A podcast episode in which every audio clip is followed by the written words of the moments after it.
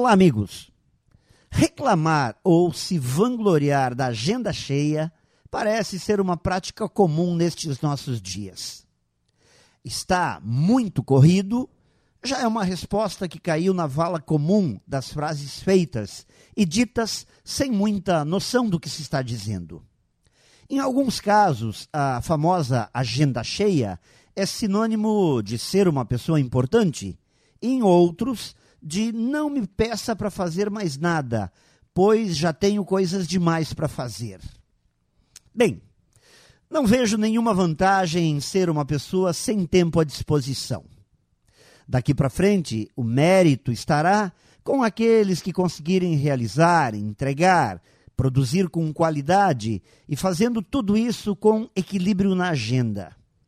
E tem como mudar isso ou será que seremos eternamente castigados pela falta de tempo e agenda apertada? Claro, tudo tem jeito sim. É só uma questão de moldar os hábitos. Aprender a definir e separar o que é urgente do que é importante. Deixar de procrastinar, o famoso depois eu faço. E principalmente entender que com hábitos disciplinados é possível conquistar bem mais do que se imagina. Na medida que estabelecemos momentos para o que realmente é importante, nos diversos aspectos da vida trabalho, família, saúde e usamos da disciplina para realizar o que foi definido, começamos a nos tornar mais proeficientes no uso do tempo, fazendo mais, fazendo bem feito e sempre com a saborosa sensação de dever cumprido.